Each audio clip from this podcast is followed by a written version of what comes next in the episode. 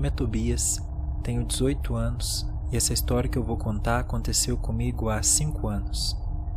Você acredita em bicho-papão? Acredita em monstros que se escondem embaixo da cama ou dentro do seu guarda-roupas? Pois é, eu também não acreditava até esse acontecimento que eu vou compartilhar. Isso ficará guardado para sempre na minha memória.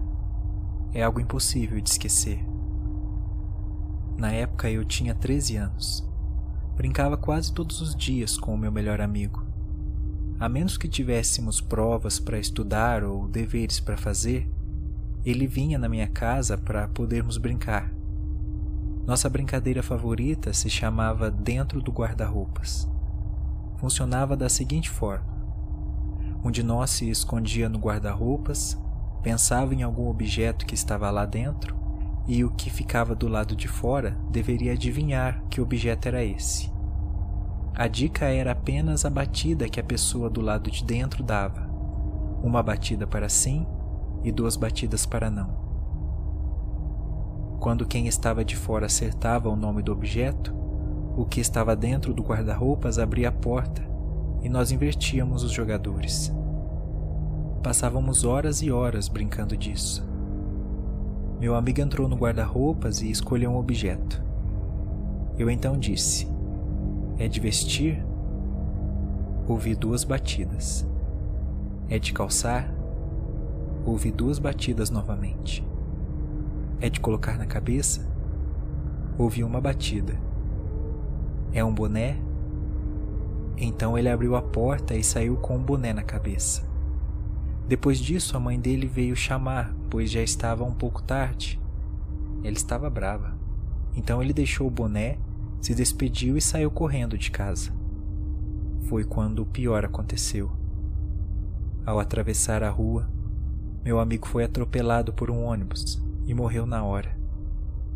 Foi a pior perda da minha vida até hoje. Pensar que depois daquela brincadeira nunca mais veria meu amigo. Todos nós ficamos arrasados. Eu não quis ir ao enterro dele.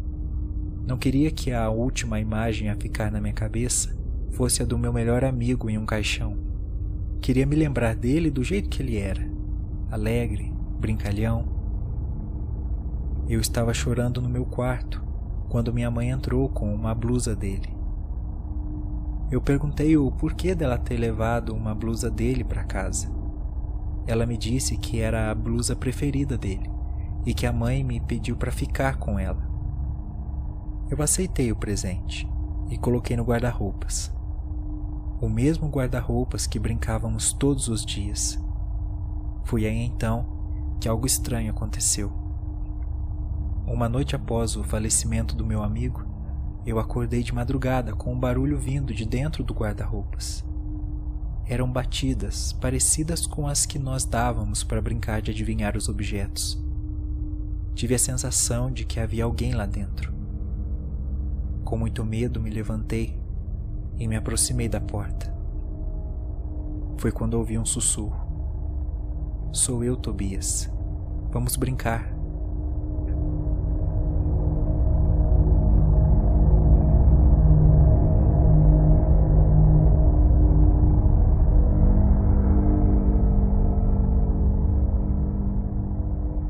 Meu coração disparou. Era meu amigo morto que estava conversando comigo. Não sabia o que fazer. Estava com medo de algo ruim acontecer. Então eu topei a brincadeira. Do lado de fora do guarda-roupas, comecei a dizer: É de colocar na cabeça? Ouvi duas batidas. É de calçar? Ouvi duas batidas é de vestir, ouvi uma batida. É sua blusa preferida? Então a porta do guarda-roupas começou a se abrir e eu comecei a enxergar um vulto preto de olhos brancos. Foi quando meu amigo saiu do guarda-roupas, vestido com a blusa preferida, e disse: Você acertou, Tobias. Nessa hora eu saí correndo e gritei minha mãe.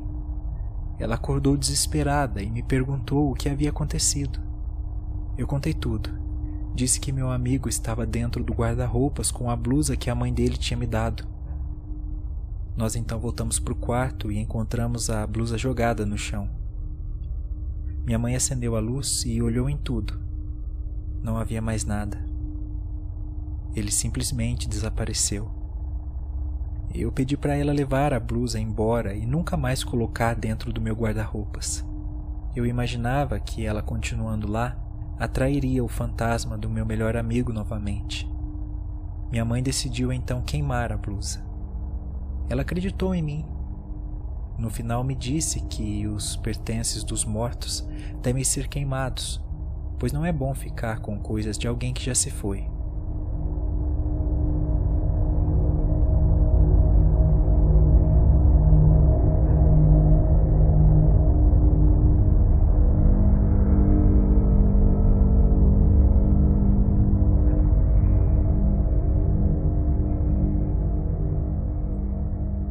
Já se passaram cinco anos, e todos os dias que vou dormir e percebo que a porta do meu guarda-roupas não está bem fechada, fico olhando para a fresta e imagino que, mesmo sem me chamar, ele ainda está ali, me observando. Pois essa era a nossa brincadeira.